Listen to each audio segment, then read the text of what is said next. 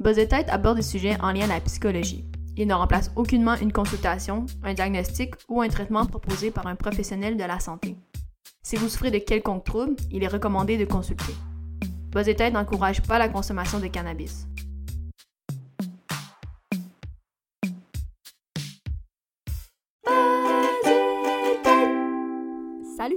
J'espère que ça va bien.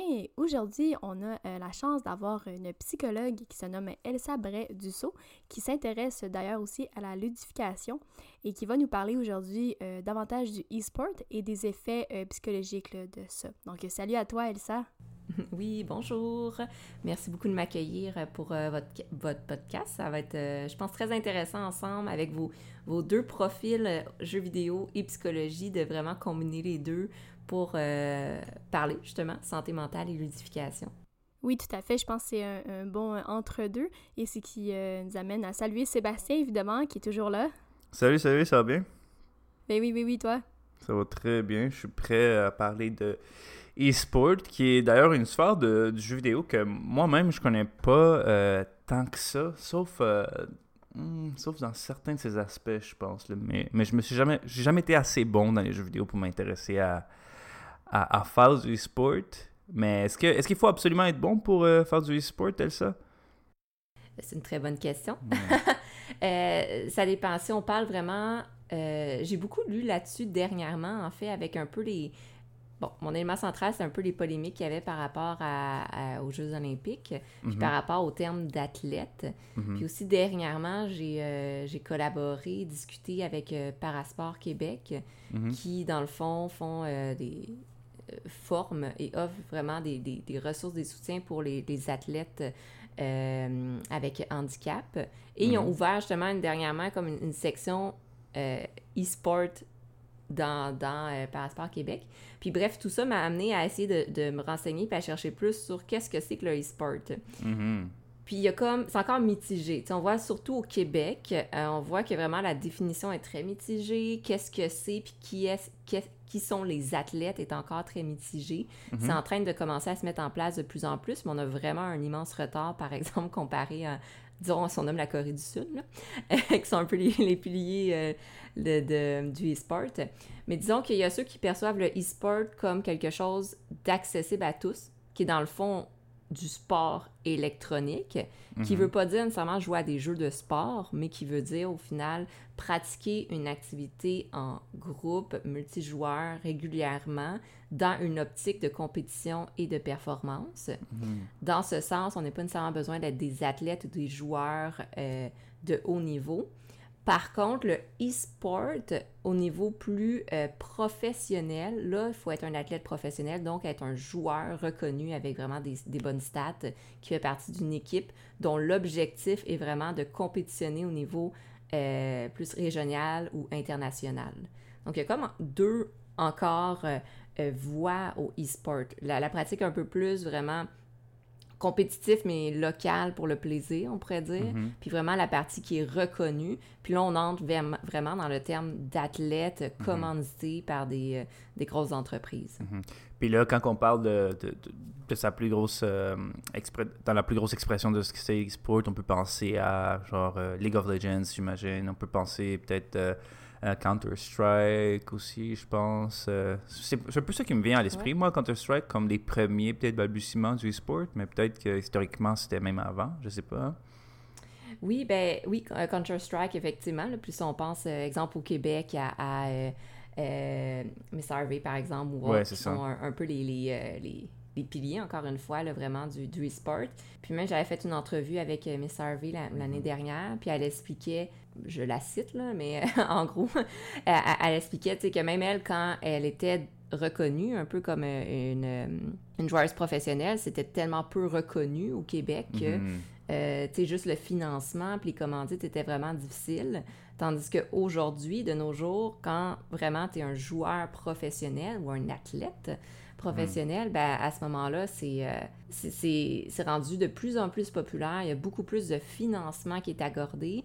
Puis comme tout activité olympique, ça vient vraiment avec le financement puis la commandite. Donc, Mhm. si c'est assez populaire pour être commandité par des grosses marques, ben là, ça rentre officiellement dans ce qu'on appelle un, un sport euh, plus euh, professionnel. Pour répondre un peu à ta question, je lisais beaucoup là-dessus, donc j'ai pris des notes et autres, là.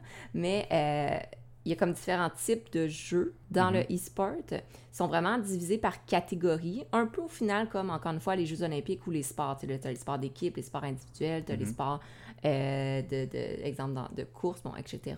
Mais ici, tu vas avoir, exemple, les jeux de tir, euh, first-person shooter. Euh, donc là, dans le fond, c'est, ben, je pense que vous savez un peu c'est quoi les first-person shooters. C'est vraiment une vue subjective, puis l'objectif, généralement, c'est en, en équipe, c'est de tuer, entre guillemets, ou de, de- Mhm. d'éliminer, voilà, d'éliminer l'ennemi. Puis là, il y a des jeux comme, euh, t'as bien nommé, Counter-Strike, Overwatch, qui est bien, Mhm. populaire en ce moment, Call of Duty. Euh, donc, il y a des jeux de ce style-là dans le e-sport. T'as les jeux d'arène. Donc, ça est, très, très populaire en ce moment aussi, là, les jeux vraiment en, en ligne, les MOBA, Multiplayer Online Battle Arena, qui ont gagné vraiment une grande popularité avec le, le confinement. là. Mhm. Euh, donc là, vraiment, c'est des équipes, environ de 5 joueurs qui s'affrontent donc, euh, pour détruire la base ennemie. Et là, on a le fameux League of Legends, qui est extrêmement connu, Mhm. euh, Dota euh, 2. Euh, donc, euh, ceux-là, ceux-là sont, sont assez euh, reconnus. League of Legends est vraiment comme dans les, les piliers centrales en ce moment. Ouais. Il y a les jeux de sport, les fameux jeux de sport, bon, des simulations sportives. Il y a la FIFA, par exemple, qui est euh, très, très populaire. On, on le voit beaucoup. Rocket League. Les jeux de stratégie, euh, qu'on appelle aussi les real-time strategy. Ce qui est, je, je trouve que c'est, personnellement, là, c'est mon opinion, les- très intéressant à voir, justement, au niveau du e-sport, parce Mm. qu'on voit au niveau cognitif la, la- la capacité de réflexion, puis vraiment les éléments de travail d'équipe qui sont mis de l'avant vraiment dans ce genre de jeu. On parle au fameux StarCraft, euh, qui est vraiment Mhm. euh, ça qui est un des premiers justement à vraiment avoir mis ça de l'avant. Euh, Il y a les jeux de combat, là, on entre dans autre chose, là. exemple euh, Street Fighter. Mhm. Donc, on parle aussi, exemple, des jeux de combat. Euh, donc là, souvent, il y a deux joueurs, euh, un contre l'autre. Ça, on voit Mhm. moins ça dans le e-sport, mais il y a vraiment une grosse communauté de joueurs de jeux de combat puis de, Mhm. de- de groupes, justement, qui se rassemblent, exemple Street Fighter. Les jeux de rôle en ligne, euh, puis les jeux de cartes, un, un peu moins connus, mais là, vois, on pense à Hearthstone, par Mhm. exemple. Puis dans les jeux de rôle en ligne, ben, World of Warcraft. Euh, mais qu'on voit un peu moins dans le e-sport, là, je dirais. Mhm. Donc, dans vraiment les jeux les plus populaires, il y a League of Legends, Dota 2, Call of Duty, Counter-Strike, qui est un, un bon classique, StarCraft, euh, puis Hearthstone, euh, qui sont dans les, euh, les plus populaires, qu'on peut vraiment retrouver euh, des grosses communautés, puis même des, des- qui sont euh, très, très commandités, je pourrais dire. Mais là, euh, moi j'entends ça puis je suis un peu déçue parce que j'ai pas entendu les jeux d'échecs là, qui étaient qui faisaient partie du e-sport. Mais euh, bon, j'en blague un peu, mais bon, euh, peut-être certains le savent, on a une autre, un autre projet justement sur, euh, sur Twitch où on, on stream. Puis est-ce que ça, d'ailleurs, le, le troisième membre euh, de ce projet-là se demandait est-ce que ça, ça en fait partie du e-sport ou pas du tout? Parce qu'en fait, on joue quand même en ligne. Et bon, c'est quand même dans une visée d'apprentissage, de, de s'améliorer quand même dans ce jeu-là. Donc, Hmm. est-ce que ça, ça en fait partie? Mais en même temps, je l'ai pas entendu dans la liste que tu as nommée. Oh, c'est une bonne question. Je m'y connais pas assez, mais je dirais mon premier réflexe, c'est de dire que euh, je vais faire un parallèle avec les jeux de société, par exemple, parce que euh, je- l'échec est pas un jeu de société, mais rentre dans une catégorie similaire. Mhm. En fait, ça ressemble beaucoup plus à un jeu de société qu'à un jeu vidéo, déjà. Mm, Ouais. Euh, tout d'abord. Puis deuxièmement, juste dans les communautés de jeux de société, il y a une- encore une immense réticence à l'intégration de la technologie dans les jeux, puis aussi la digitalisation des jeux de société. Euh, ça a été mis en place, ça a été populaire pendant le confinement, parce que ça permet quand même de rejoindre les gens. Puis tu as Mhm. des, des plateformes, j'en nommé quelques-unes, mais tu as par exemple Board Game Arena ou euh, Tabletop Simulator, Tabletopia, qui permettent de jouer en ligne à des jeux euh, plateaux. Mhm. Par contre, il y a déjà une immense communauté professionnelle de joueurs d'échecs en personne. Donc, c'est un peu de voir à quoi ça servirait de le mettre en e-sport. Ça serait comme le réduire un peu à euh, le comparer justement à League of Legends. Tandis que euh, déjà dans la communauté de joueurs d'échecs, ils ont déjà plein de regroupements, d'associations, Mhm. de, de compétitions. Mhm. Ouais, c'est mon opinion. Les échecs précèdent un peu aussi les, les, les- les Oui, jeux euh, vidéo. Là, c'est on peu. peut jouer en ligne, mais tu sais, euh, ouais, c'est ça, on peut très bien jouer euh, en personne. Puis ouais, peut-être euh, peut-être que cet aspect-là de les échecs sont déjà légitimisés, tu sais, et là de se réunir dans les sports, peut-être que ben, on, ouais, on, on se retrouve avec un problème dont on n'a pas besoin en tant qu'échec échec, euh, échecien ou joueur d'échecs, je sais pas comment on dit ça là. Mais je sais pas. idée. Ouais. ouais, je me demande. Mais euh, il y a une chose que je trouve intéressante dans ta définition du e-sport, c'est. euh, on parle souvent d'équipe, mais il y, a, il y a des jeux, par exemple, comme, comme Ouais. euh, Trackmania, par exemple, où est-ce que.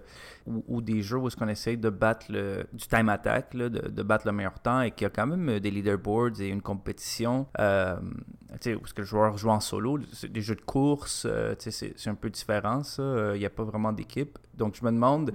Est-ce que la définition de e-sport elle-même est un peu en mouvance, mais ça veut dire que dès qu'il y a un intérêt peut-être un peu médiatisé, disons Mm. par Twitch ou YouTube, est-ce que là, ça, de- ça devient un peu plus un... Il faut qu'il y ait une communauté derrière, I guess, et de l'intérêt médiatique pour que ça devienne un, un e-sport, tu penses? Mais en fait, oui, c'est ça, je lisais, puis je me suis posé la question aussi. Quand je lisais Mhm. sur les sports, j'étais comme, mais euh, il n'y a pas l'aspect individuel qu'on retrouve dans les, dans les sports Mhm. euh, professionnels? Tu sais, exemple, j'ai quelqu'un, moi j'adore le tennis. Mhm. Euh, mais on s'entend, le tennis, ça, oui, ça se peut se jouer à deux, mais tu sais, vraiment, quand on voit, exemple, dans les Olympiques ou autre, il y a le tennis individuel, par exemple, puis ça reste que c'est un sport, là, puis c'est un sport olympique aussi ou Mhm. professionnel, mais c'est individuel. Puis je voyais beaucoup dans la définition qu'il y avait la- l'aspect équipe, jouer avec d'autres joueurs, multijoueurs, euh, puis je voyais moins l'aspect seul. Puis je Mhm. pense que j'ai l'impression, puis on pourra me- me- m'informer par rapport à ça, mais j'ai l'impression que l'important, c'est. Il y a l'aspect com- euh, communauté, comme tu as bien nommé, puis Mhm. équipe, mais Mhm. des fois aussi, on peut être un joueur individuel, mais être formé dans une équipe. Tu sais, exemple, une équipe de joueurs individuels qui chacun Mhm. a leur objectif de performance, mais ça reste que l'aspect communautaire et équipe mis en place. Je pense que c'est là que l'importance aussi des associations, des regroupements est important, parce qu'il faut avoir un regroupement, une association de joueurs compétitifs qui peuvent s'entraider et qui vont tellement être populaires qu'il va y avoir justement des commandites puis du soutien Mhm. financier euh, gouvernemental ou pas. Euh, puis comme tu l'as très très bien nommé, une des, un des éléments qui a, qui a vraiment fait en sorte que dans les dernières années, le- le la popularité du e-sport a monté en flèche, ben c'est la popularité de Twitch, par exemple, euh, Mhm. du streaming, du live, euh, euh, pour en nommer plusieurs, là, Facebook ou YouTube, etc. là. Donc, euh, c'est vraiment ça qui a fait en sorte que euh, le e-sport est devenu de plus en plus populaire parce que les gens ont pu voir, soutenir, puis il y a des communautés qui se sont créées euh, pour soutenir soit des équipes ou des individus en particulier au Mhm. sein d'une équipe ou d'un regroupement. Mhm. Donc, mais, mais là, en gros, là, pour, euh, pour qu'on puisse passer maintenant plus à l'aspect psychologique du- de la chose, le, le e-sport, on pourrait dire que c'est un peu, euh, oui, on joue à un jeu vidéo, de un, et Ouais. on y joue de manière où est-ce que euh, ça devient une performance de nos habiletés, I guess. Il faut, faut être bon, I guess, pas pour pratiquer le e-sport, mais pour que ça devienne, tu sais, euh, on, on va pas se retrouver dans une arène à jouer à League of Legends si on n'est pas bon, là, tu sais. il y a comme un, il y a comme un genre de niveau qu'il faut atteindre quand même pour pouvoir, mettons, faire partie des ligues ou être, euh, un, un joueur reconnu, Oui. euh, right? Oui, ben, tu sais, on pourrait faire un, un, euh, un LAN, ou un, un, un, un rassemblement avec plein de joueurs qui n'ont pas tant de, de, de, de compétences, mais ça pourrait pas nécessairement être reconnu comme du e-sport. Mhm. C'est ça, exactement. On est dans, dans autre chose. Mais oui, euh, dans les éléments, puis ça fait une belle transition vers la santé mentale, il y a des éléments très similaires avec les joueurs, euh, je sais pas moi, exemple de hockey ou Mhm. euh, de soccer ou peu importe. Tu sais, on peut, quand on est jeune, faire partie d'une équipe de soccer. C'est juste que effectivement, si on n'a pas le, le- le talent inné à la base, Mhm. si on n'a pas la physionomie, si on n'a pas l'expertise, puis si on maîtrise pas les techniques, ben, à un Mhm. moment donné, le- ça va stopper. Puis c'est tout. On ne pourra pas continuer parce qu'il y a certains critères de performance ou critères niveau à atteindre. C'est la même chose dans le jeu vidéo. Euh, donc, euh, il y a plein de choses à la base qui vont avantager ou, désavantager certains joueurs. Puis après ça, ben, il y a l'apprentissage. Puis après ça, il y a la technique. Puis après Mhm. ça, l'autre aspect qui est très intéressant, en lien avec la santé mentale, puis qu'on retrouve beaucoup dans les regroupements et les associations, ben, c'est tout ce qui est la préparation. Ça veut dire les, euh, les, heures de pratique, ça veut dire l'encadrement, le coaching, euh, les saines habitudes de vie, euh, autant au niveau de la santé mentale, santé physique, et on ajoute même la santé physiologique, mhm. parce que comme le sport, comme au soccer, ben, y a, quand on entre dans un certain niveau, les athlètes, exemple de soccer, sont suivis par des kinésiologues ou des, des physiothérapeutes Mhm. Euh, parce qu'ils vont avoir des douleurs, il faut qu'ils se fassent masser, faut que, etc. Mais c'est la même chose pour les athlètes ou les joueurs de e-sport, parce que le tunnel carpien, on, on, on l'a presque tous vécu cette année, là, à force d'être devant un ordinateur, à un moment donné, une petite douleur, il faut qu'on commence à mhm. s'étirer. Les étirements sur la chaise, on s'achète des chaises plus confortables parce qu'à un moment donné, euh, on commence à avoir mal dans le cou. Mais c'est toutes des choses qu'il faut prendre en considération. Puis comme tout joueur qui passe des heures et des heures à se pratiquer, il y a ces douleurs-là, puis il y a des impacts sur la santé mentale, le bien-être. Et ça, dans le fond, il faut, le, faut l'intégrer, le prendre en considération. Puis c'est là l'importance, dans le fond, d'être reconnu comme un, un sport électronique, c'est d'avoir le financement, le soutien pour tout ce que par rapport à la santé physique, euh, physiologique et mentale justement, je sais pas si c'est juste moi, mais j'ai l'impression que, mettons, il y a une dizaine d'années, mettons, moi j'étais un peu plus jeune dans ce temps-là, peut-être un peu avant, mais il me semblait que c'était comme souvent, on dirait, négatif. On associait beaucoup le jeu mm. vidéo à, c'était comme, ah, les effets, ou puis justement, mettons, par rapport à la dépression, ah, c'est isolant, ou. Puis tu sais, souvent, en tout cas, moi, je trouvais que c'était ça beaucoup le discours, en tout cas, qui était entretenu, en tout cas, qu'on entendait même dans les médias. Là, c'est ça, j'ai l'impression de plus en plus, bon, avec ce qu'on a, vous avez nommé tout à l'heure, ça tend à changer, mais en même temps, j'ai l'impression que ces effets-là, certains effets qui pouvaient être nommés, mettons, plus négatifs, j'imagine ça n'a pas disparu non plus. J'imagine que quand même, il faut faire attention. Tu sais, ça, ça serait quoi des effets ou, positifs ou négatifs, mais de, de, ça, de se consacrer quand même, comme tu le mets, parce que pour devenir euh, athlète, ou en tout cas, à un bon niveau, mettons, euh, à Dota ou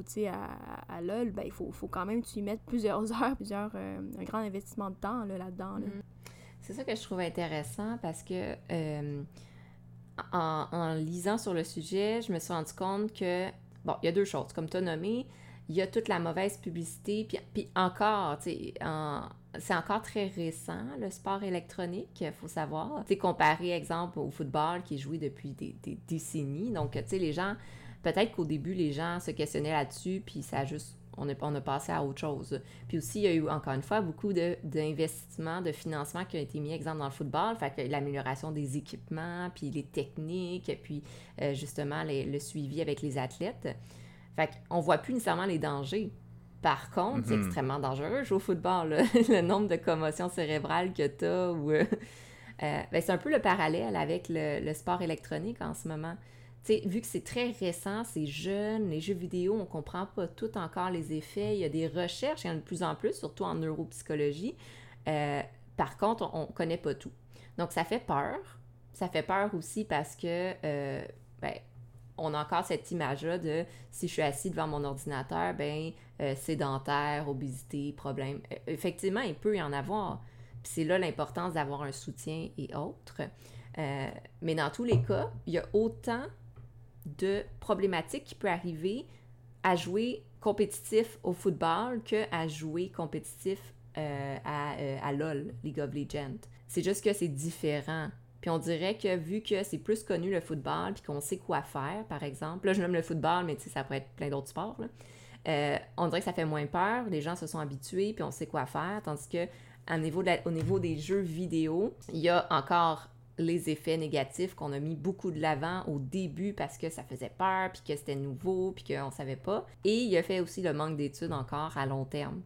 Euh, juste si on parle du e-sport, c'est tellement récent comme sport puis comme activité professionnelle que euh, je pense pas qu'il y a beaucoup d'études longitudinales. Longitudinale, ça veut dire une étude qui suit la même population pendant, exemple, 5-10 ans. Fait qu'on peut pas voir vraiment est-ce que les jeunes sont, dans 10 ans, sont toutes... Euh, ils ont tout l'Alzheimer puis sont tous obèses, on le sait pas. Euh, donc, à ce moment-là, c'est ça. Il manque encore de connaissances puis de recherche. Il y en a de plus en plus un gros thumbs up pour tous les universités qui ont intégré des programmes d'études en jeux vidéo. Ça, c'est génial. Mais euh, il y a encore ce manque de connaissances-là. Puis tout manque de connaissances égale l'inconnu et on sait bien que l'être humain a peur de l'inconnu. Mhm. Donc ça, c'est la première chose que je, je vais nommer par rapport à ça. L'autre aspect, ben oui, il y a des études quand même qui ont démontré à court terme qu'il peut y avoir des effets bénéfiques et des effets négatifs du jeu vidéo en tant que tel. Exemple, euh, je lisais cette semaine une étude qui a démontré que de jouer aux jeux vidéo, ça, oui, c'était, c'est super positif, exemple, pour tout ce qui est le, le réflexe. Les, les joueurs professionnels ou même les, les joueurs compétitifs de jeux vidéo sont- ont des réflexes extrêmement rapides. Hmm. Donc, euh, vraiment, ça, cet aspect-là est super intéressant. Euh, capacité à capter, à chercher l'information puis à répondre aux stimuli. Par contre, les études en ce moment ont démontré aussi que ça engendre un affaiblissement de l'hypothalamus, puis que ça peut engendrer éventuellement des problèmes au niveau, tu sais, justement, de la- euh, l'hypothalamus, c'est le mémoire, la mémoire, je me trompe pas. Euh, et là, vous me reviendrez là-dessus. Donc, euh, ça réagit différemment selon les différentes parties du cerveau. Fait que Mhm. c'est un bien pour un mal. Fait que, dans le fond, on peut pas dire que c'est bien, mais on peut pas dire que c'est mal non plus. C'est ça- c'est que ça dépend, en fait. Donc, euh, c'est là qu'on voit que, bon, il n'y a pas encore beaucoup euh, d'études sur le cas. Par contre, je me répète, mais comme tout sport olympique, euh, olympique ou compétitif, il faut pas être dans les abus puis les extrêmes. En fait, c'est toujours ça la règle. Tu sais, même, on le Mhm. voit un peu dans les sports olympiques, c'est des extrêmes, là, des gens qui vont s'entraîner euh, euh, genre 6 jours, 7 jours par semaine, 8 heures par jour. Ben, c'est pas plus bon pour la santé non plus, là, on s'entend. Donc, dans les joueurs compétitifs, ben, c'est là que justement, il faut, exemple, euh, euh, bien manger parce qu'ils sont plus enclins à avoir des problèmes de- d'embonpoint. Donc, si Mhm. je le sais que je passe 4 heures par jour devant un écran, puis encore là, c'est pas beaucoup parce que on s'entend que de nos jours, tout le monde passe 4 heures devant l'ordi presque. Donc, je le sais que je passe 8 heures par jour devant mon ordi, ben ça veut dire qu'il va falloir que j'aille compenser dans mes temps libres d'être plus actif. Puis j'ai lu hier de quoi de super intéressant qui démontrait justement que les joueurs de, e-sport euh, étaient souvent plus actifs que la population générale dans leur moment de pause. Parce que Mm. justement, ils le savent, qu'ils ont besoin de bouger, ils ont besoin d'être actifs. Puis ils pratiquaient plus d'activités puis de loisirs actifs que la majorité de la population. Puis il y a une certaine logique de- derrière ça quand ces joueurs-là sont bien soutenus et encadrés par des regroupements, des associations, des coachs qui vont venir très jeunes leur enseigner ces valeurs-là. Un Mm. peu comme les arts martiaux. Pour ceux qui ont fait des arts martiaux, bon, il y a des valeurs qui sont communiquées à travers les arts martiaux. C'est pas va, va te battre avec tout le monde le premier euh, venu, là. Mhm. C'est le respect, c'est l'écoute de soi, c'est l'équilibre, c'est... Puis c'est là, en fait, l'importance. C'est que- comment est-ce qu'on encadre ces joueurs-là? Ouais, Et d'ailleurs, euh, depuis quelques temps, il me semble que j'ai entendu entre les branches qu'il y a des, il y a des programmes d'études où est-ce que c'est, euh, tu sais, tu pouvais faire euh, sport-études et maintenant tu peux faire euh, e-sport-études un peu. Je sais pas si, si tu es au courant un peu de ça, si tu peux nous en parler. Il me semble que c'est même au Québec que ça, ça a lieu, si je me trompe pas. Je pense qu'il y a, un, il y a une école secondaire ou un cégep, je m'en Ouais. souviens plus. Ça dit quelque Je- chose? Oui, oui, oui, j'ai lu là-dessus aussi, je sais plus c'est lequel. Ah, mais j'ai trouvé ça tellement intéressant. Mhm. Euh, puis j'ai beaucoup de parents dans, dans ma clientèle, puis je fais du coaching parental, qui me, qui me demandent justement, est-ce que c'est bon, est-ce que mon enfant il est addict, Euh, Mhm. euh, pas- mon enfant veut devenir joueur professionnel, genre non. puis euh, au final, c'est- juste, de- encore là, c'est juste de le comparer à toute autre chose. Si ton enfant veut devenir euh, joueur de soccer professionnel, joueur de hockey, on est au Québec, on va dire joueur de hockey professionnel, ben, euh, essaie de le soutenir le plus possible, puis essaie, c'est pas de dire oui ou de dire non, mais c'est plutôt de lui offrir tous les outils possibles pour qu'il comprenne c'est quoi l'engagement, c'est quoi l'impact, mais au moins qu'il soit encadré, puis qu'il apprenne à prendre soin de lui, puis être à l'écoute de ses besoins. Puis ça, c'est les programmes qui vont aider, c'est les cours, c'est euh, l'enseignement, c'est le coaching qui aide à ce niveau-là. là. Euh, puis ça se peut qu'il essaye, puis l'enfant, ça se peut qu'il se rende compte que, hey, finalement, non, on va passer 8 heures par jour à devoir me concentrer puis à performer dans le jeu vidéo. Finalement, j'aime pas ça, j'aime mieux juste jouer avec mes amis, puis c'est correct. Ouais. Puis c'est la même chose avec le hockey. Ça se peut que j'aime jouer au hockey, mais là, de me rendre compte que je dois, euh, toutes mes fins de semaine, les passer à me pratiquer puis à répéter tout le temps le même mouvement pour pratiquer mes passes, j'aime pas ça. Mhm. OK, c'est ça. Donc, il faut essayer, mais de manière encadrée. Comme tu nommes, il y a des programmes de plus en plus mis en place. je sais qu'en Corée du Sud, puis en Asie, c'est super populaire. Il, y a, Mhm. littéralement des écoles juste de ça, des programmes, des cours. Euh, J'essaie, là, je fais un, un petit moment de...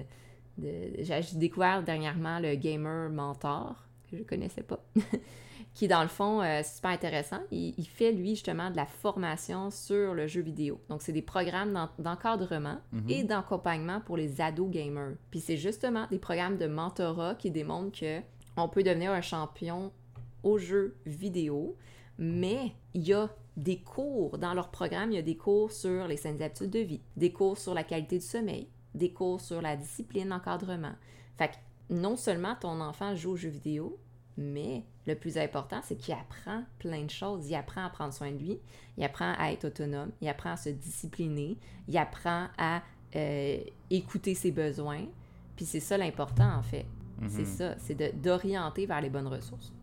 Mhm. Mais c'est justement, je trouve ça vraiment intéressant de l'amener comme ça, de le voir comme ça, justement, qu'il y a des valeurs, si tu comparais, bon, avec les arts martiaux, mais effectivement, parce que j'ai l'impression, encore là, c'est peut-être juste moi, mais dans, on dirait l'univers collectif, c'est c'est encore très associé à, euh, un jeune qui, justement, jouerait 8-9 heures par jour, puis qui ne va jamais se coucher, il va, il va veiller tard. Tu sais, on a cette idée-là, ah, mon, en- mon enfant, Mhm. il se couche plus, est-ce que, à 4 heures du matin, il est obligé de se, se cacher quasiment pour jouer.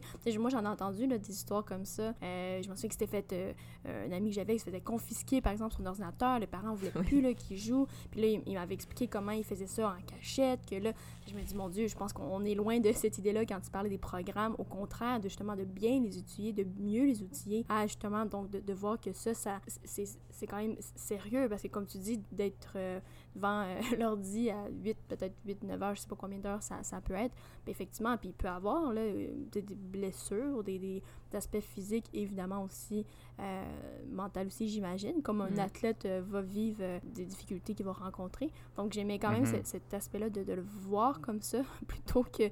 Mais comme je dis, j'ai l'impression que même... En tout cas, je sais pas, peut-être Sébastien, peut-être une autre vision, mais tu sais, j'ai l'impression que c'est ça l'idée qu'on a encore, là, tu sais, du jeune qui va, euh, qui va gamer. euh, tu sais, même moi, je blague souvent, c'est le casque qu'on a, j'appelle ça un casque de gamer, puis c'est comme... Mhm. Fait que je sais pas si toi, t'as une autre vision, euh, Sébastien, là, ou Elsa, mais... Hmm. Ben, ça dépend, tu sais. Je veux dire, moi, le e-sport et le, le gaming de haute performance, comme ça, c'est pas quelque chose que, que je fais ou que, genre, que je suis, tu sais, nécessairement. Fait que pour moi, c'est c'est c'est pas un sujet que je connais. C'est d'ailleurs pourquoi euh, c'était très pertinent et intéressant que- qu'elle soit ça là. Mais une des choses que j'avais vu et entendu, c'est. euh, puis je pense qu'il y a un documentaire là-dessus que j'ai vu. C'est en Corée du Sud. euh, il y a comme euh, des, des- des problématiques par rapport au e-sport, l'abus des, l'abus des joueurs ou genre. justement, des entraîneurs qui vont dans l'excès. Est-ce que ça, tu es un petit peu au courant de ça, Elsa? Est-ce que tu peux nous éclairer si, si tu connais ça? Plus que, plus que moi, qui l'a juste entendu à travers les branches?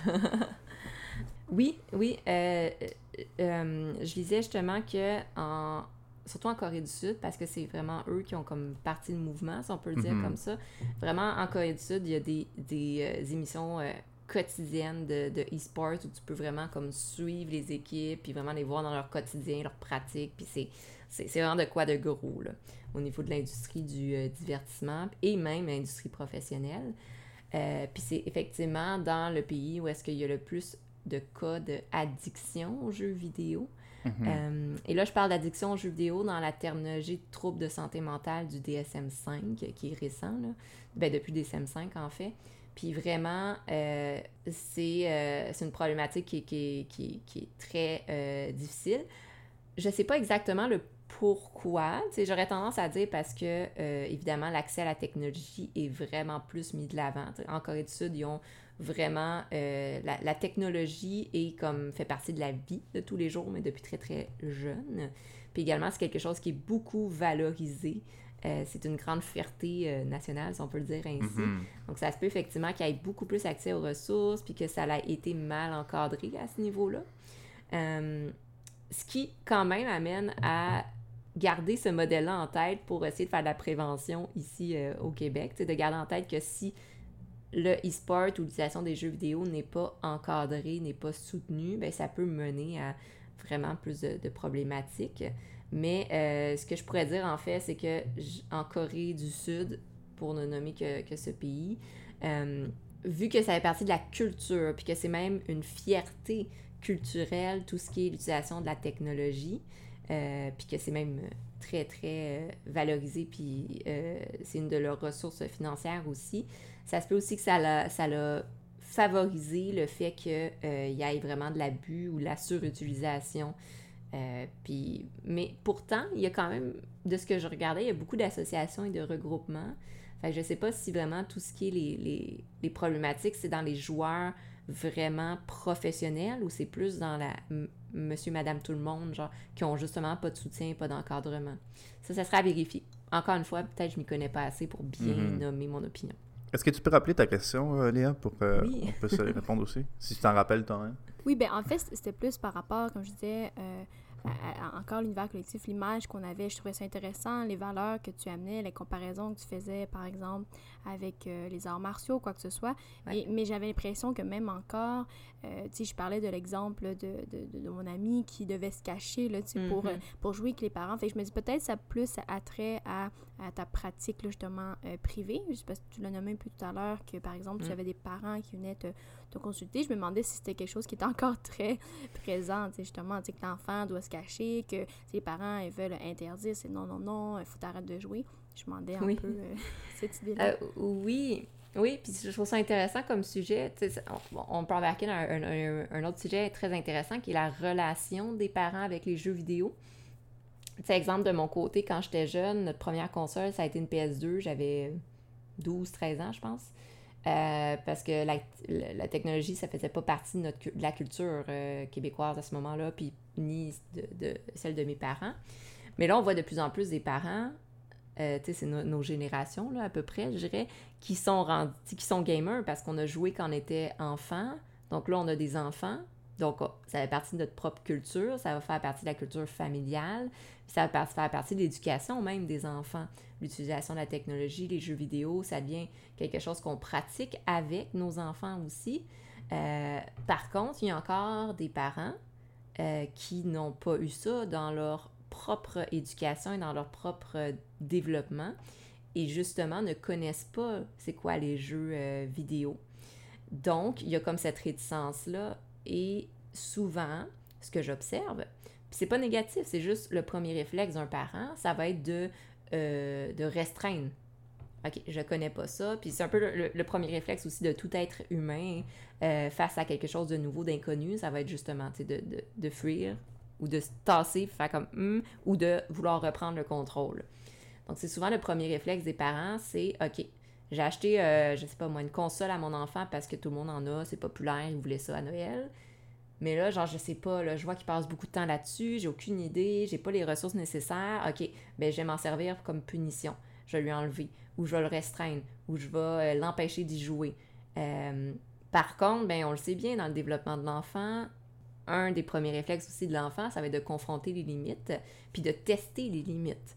Donc à ce niveau-là, si moi, je joue aux jeux vidéo, et on s'entend, puis on entre dans une autre problématique, on s'entend que la majorité des jeux vidéo sont conçus pour pas créer une addiction, pas créer de dépendance, mais sont conçus pour être le fun, plaisant.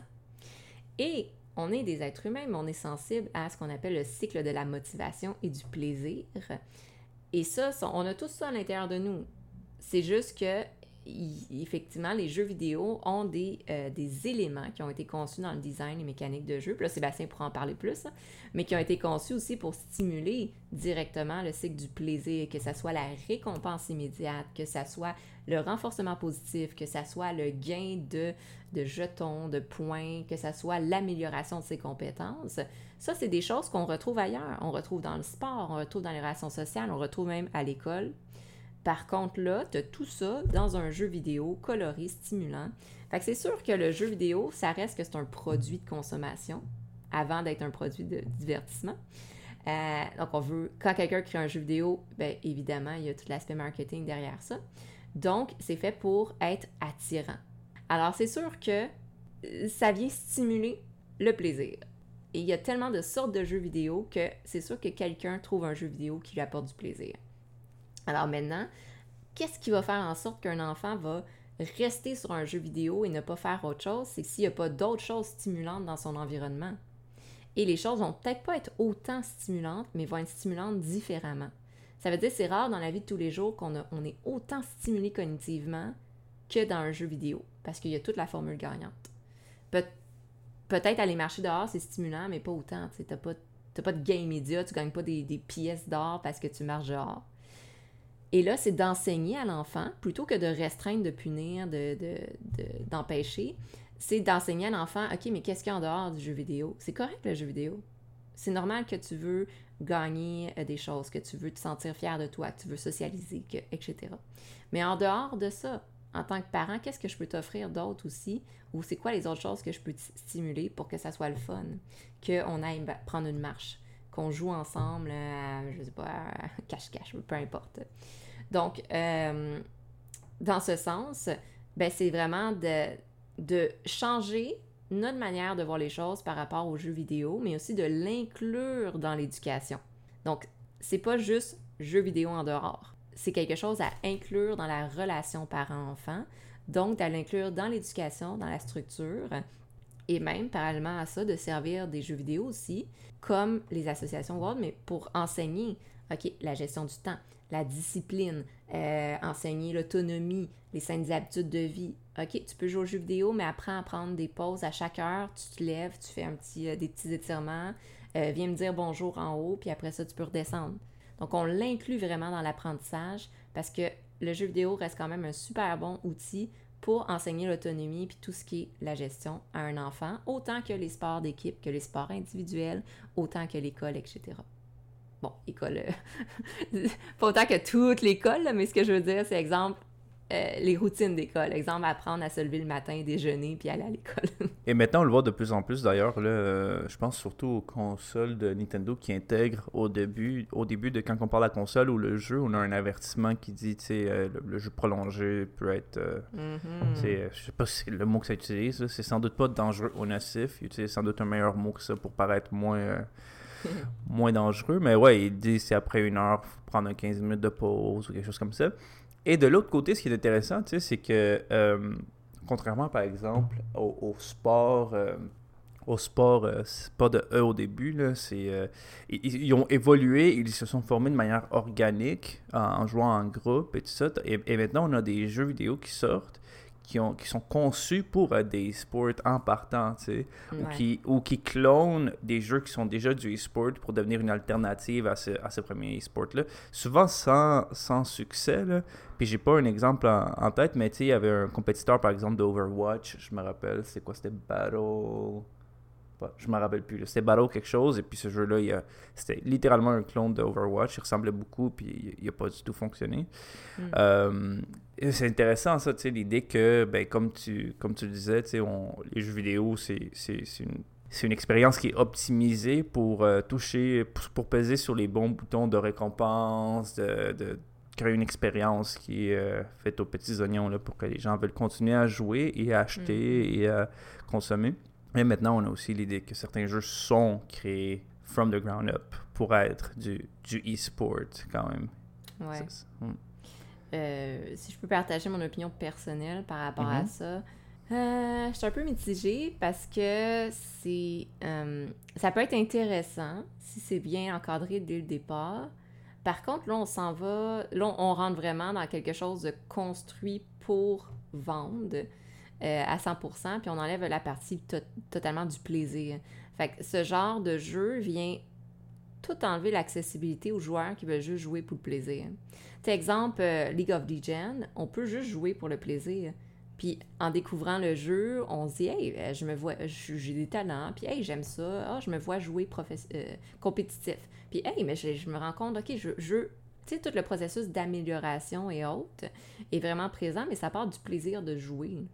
Tandis que quand on crée sous, sous, format euh, packagé, de, euh, des jeux dont l'objectif est juste de devenir du e-sport, donc ça s'adresse juste aux joueurs compétitifs puis qui veulent devenir professionnels. Euh, on, on voit en fait que c'est juste 100% marketing. Ça, c'est mon opinion per- personnelle que j'ai. Je suis moins axée là-dessus. je trouve que le jeu, peu importe vers où ça s'en va, l'élément central, ça reste le plaisir. Euh, donc là, on est vraiment dans autre chose. C'est comme créer un sport juste compétitif. Il y en a, je pense, mais euh, ça vient enlever toute la partie plaisir, apprentissage, dépassement de soi. Ça, on vient vraiment juste dans euh, ouais, l'aspect marketing puis l'aspect euh, performance, mais sans tous les apprentissages à faire pour se rendre jusque-là. Mais bon, ça, c'est mon opinion. ouais, je comprends, mais puis, puis en même temps qu'il y a ça, il y a aussi un autre côté, je pense, par exemple au, speedrunning, où est-ce que c'est complètement l'appropriation d'un jeu et on en crée une autre activité, tu sais, on met un autre layer d'activité par-dessus. Par exemple, on pense... Euh, par exemple, on peut penser à Minecraft, qui est un jeu de, création, c'est plus mm. relax et tout, et il y a des gens que c'est comme... Ah, à quel point je peux finir ce jeu-là vite? Et là, il y, a une, y a une compétition, il y a un aspect de compétition qui est ajouté par-dessus. Mm. Puis ça, c'est quand même une prise du jeu et comme on change le sens du jeu et on, on le fait devenir. Je sais pas si le speedrunning c'est considéré du e-sport, mais c'est une performance de, haut niveau quand même. Là. Speedrunning, c'est finir le jeu le plus vite selon certaines règles et conditions. Là.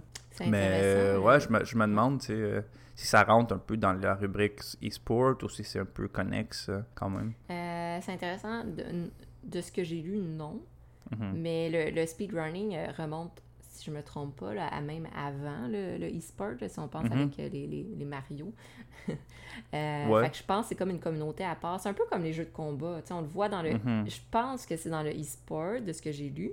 Mais euh, ça existe depuis bien avant le e-sport. Mm-hmm. Les rassemblements de gens, puis même les, les regroupements il y en a plusieurs au Québec. Là. Evo, Evo, tu sais, euh, il existe depuis quand même des années. Et puis le speedrunning, euh, ça existe euh, Speedrunning Archives, qui est le site, là, ça existe, c'était au début, je pense, soit un site pour des speedruns de Doom ou des démos de Quake, je m'en souviens plus. Fait que c'est genre depuis genre 95, 96 que ça existe ah, quand même. fait que c'est, quand même assez loin. Là. Fait qu'il y a des gens, encore une fois, un peu comme je parlais avec les échecs tout à l'heure, ben en, en, moins, on s'entend, parce que les échecs, c'est genre très, très, très, très, très, très vieux. Euh, mais, euh, tu sais, le speedrun, les jeux de combat ont déjà leur communauté, ont déjà quand même leur association et autres. Mm-hmm. Mais je sais pas si... Speedrun, je l'ai jamais vu dans les articles que j'ai lus sur le e-sport. Mm-hmm. Euh, fait c'est de voir est-ce que c'est un choix délibéré ou pas, là. Et pour et, et, il, y a, quand même une communauté et des associations de speedrun. Ben, je sais pas si je pourrais appeler ça des, des, associations, là, mais il y a des events euh, genre le, le, GDQ, là, où est-ce qu'ils ramassent euh, des millions en dons pour euh, Médecins sans frontières et pour d'autres mm. d'autres organismes. Fait que c'est quand même c'est quand même gros aussi, là, mais peut-être que la machine elle est juste moins grosse, la machine médiatique. il n'y a pas eu de speedrun à ESPN alors qu'on a vu des matchs de League of Legends à ESPN. Fait que ça vient un peu légitimiser aussi la, la pratique de différentes manières. Ouais. C'est là qu'on embarque dans l'autre partie que je nommais tout à l'heure, que euh, il faut le financement et les commandites mm-hmm. pour que ça devienne quelque chose de, euh, de reconnu. Puis peut-être qu'en ce moment, le speedrun puis les, les, regroupements de speedrun n'ont pas assez de, de, de visibilité, euh, de commandites et, et, autres pour vraiment être reconnu comme un e-sport. Hein. Mhm, mhm. Est-ce que, si, on revient, mettons, à la psychologie du joueur, est-ce que tu dirais qu'il y a un profil type de joueur de e-sport? Est-ce qu'il y a des points en commun euh, qu'on retrouve chez, ces gens-là qui se décident de jouer à haut niveau comme ça? Pas de ce que je, je lisais, mais tu sais, je vais y aller avec différents éléments que je rassemblais à travers ce que j'ai lu. Mhm. Euh, alors, comme tout élément, il faut à la base un intérêt. Donc là, ça, c'est la logique. Donc, euh, il faut quand même un, intérêt, évidemment. Euh, mhm. encore aujourd'hui, ça m'étonne. Dans ma clinique, je pratique aussi avec des enfants. J'ai des enfants qui n'aiment pas les jeux vidéo. Mhm. Ça existe encore. Il y a des gens qui sont comme Ah non, jeux vidéo, euh, ça m'intéresse pas. Moi, je veux bouger, je veux, je fais du sport ou j'ai d'autres activités. Fait que, bien évidemment, il faut l'intérêt pour ça. Puis je pense que ce qu'on va voir de plus en plus aussi, c'est des parents qui sont vraiment à fond dans les jeux vidéo, puis des enfants qui ne le sont pas. Fait qu'on va voir hmm. l'inverse aussi qui apparaît. Euh, donc bref, l'intérêt. Par la suite, ben c'est sûr qu'il faut un sentiment de communauté et d'appartenance. Euh, en fait, je fais un parallèle un peu avec la pyramide de Maslow. dans le sens que il faut, étape par étape, il faut un sentiment d'appartenance. Ça veut dire qu'il faut si, si, exemple, je suis super, une super bonne joueuse, mais que j'arrive jamais à trouver un jeu qui me convient, ou j'arrive pas à trouver une communauté qui me soutienne, puis dans laquelle je me sens compétente, ben, je n'ai jamais percé, je n'ai jamais évolué. Donc, comme tout chose, même chose le, le, hockey. Si je joue au hockey, mais que euh, je suis dans une équipe euh, vraiment pas sociale, mon coach, mhm. euh, il m'encourage pas, même si genre j'ai un grand talent inné, je vais jamais le développer puis ça va tomber à l'eau. Fait qu'il faut bien sûr que ça part de soi, l'intérêt, la passion. Il y a des aptitudes physiques, comme au hockey, ça veut dire faut si j'ai un déficit visuel, ben, il faut des outils pour m'adapter, ou sinon, ben, ça ne marchera pas, par exemple. Puis ça, de plus en plus, au niveau des jeux vidéo, il y a des outils adaptés, sauf que ça, c'est génial. Il faut les aptitudes émotionnelles. Ça veut dire qu'il faut que j'aie un minimum de stabilité dans ma vie. Parce que si ça va pas bien, puis que je suis perturbée émotionnellement ou ben, pour vraiment être un athlète, il faut, il faut que tout le reste soit équilibré. Sinon, je vais juste jouer aux jeux vidéo, mais je ne vais pas nécessairement développer les aptitudes, la discipline ou autre pour m'améliorer puis devenir bon, compétent. Euh, ça demande des aptitudes physiques. Ça veut dire autant d'avoir l'accès à l'équipement comme je nommais, mais autant aussi euh, si, exemple, moi j'ai une difficulté à me concentrer, en fait c'est le cas, et voilà, exemple personnel. Si moi j'ai la difficulté à me concentrer plus que deux, trois heures sur quelque chose, ben c'est sûr qu'il faut que j'adapte mon rythme de vie à ça parce que ça va être mhm. difficile pour moi de devenir une joueuse professionnelle parce que, ben c'est ça, il faut, faut, vraiment être capable de se concentrer ou autre. Mais ça, c'est des trucs qui s'apprend puis qui se pratiquent. Et là, on en vient à, il faut avoir une personnalité quand même disciplinée, autonome, mais il faut aussi avoir la capacité de se surpasser puis de surmonter les obstacles parce qu'il va toujours en avoir. Et c'est ça qui est super intéressant, c'est qu'il n'y a aucun joueur compétitif, joueur-joueuse, compétitive ou joueuse professionnelle qui n'est pas à l'écoute de soi, puis qui n'est pas capable de prendre soin de soi, puis qui n'est pas capable de euh, se réguler, euh, ou même qui n'est pas capable de euh, minimalement rester concentré ou autre. Donc, parce que tu peux pas te rendre à ce niveau-là si tu n'es pas capable de faire ça dans tous les cas. Donc, à ce mhm. moment-là, il y a cette capacité-là d'aller chercher le soutien ou d'être capable de s'adapter euh, selon les besoins. C'est très rare euh, un athlète compétitif qui va se laisser mourir de faim ou autre. On mhm. voit, exemple, on a souvent cette image-là du joueur qui passe 9 heures sur son ordi, qui meurt de faim, qui va même pas aux toilettes, puis que... Mais ça, ça ne sera pas des joueurs compétitifs, ce ne sera pas des joueurs, euh, des athlètes parce que tu peux pas vivre comme ça pendant euh, six mois, un mhm. an. Tu peux pas survivre à une compétition de comme. Parce qu'on le sait que les compétitions, ça peut durer autant cinq minutes que comme 10 heures, là, 5 heures, disons. Fait que tu peux pas survivre cinq heures comme ça. Donc, il faut mhm. vraiment être capable d'aller avoir un minimum, d'avoir un minimum de saines habitudes de vie, de gestion, d'organisation et autres. Là. Ouais, ouais, c'est intéressant. C'est euh, si on joue longtemps sans en être conscient, sans en, sans être là, sans penser aux erreurs qu'on fait, sans penser à comment s'améliorer, tout ça, on est, juste plus dans le, dans le plaisir, peut-être même des fois dans, dans l'addiction, j'imagine aussi. Tandis qu'un joueur professionnel, il est là, il est en train d'évaluer sa performance, il est en train de OK, j'ai fait une erreur là, je ne veux pas la refaire. Tu sais, c'est vraiment plus mm-hmm. un, une activité, euh, une activité active, c'est redondant, mais je ne sais pas si on, comprend un peu ce que je veux dire. c'est vraiment un, une, comment on peut appeler ça? on joue en pleine conscience un peu, tu sais. Exactement. Ah, ah c'est un très bon terme. Pleine conscience, ça veut dire être dans, dans le moment présent, ça veut dire être mhm. attentif à tous nos signaux. Puis c'est justement ça qui aide beaucoup. Puis ce que je trouve très intéressant, j'entre dans d'autres choses, mais exemple, le, le, jeu vidéo aide beaucoup pour les jeunes et moins jeunes, euh, avec TDAH, au niveau de la travailler les habitudes de concentration.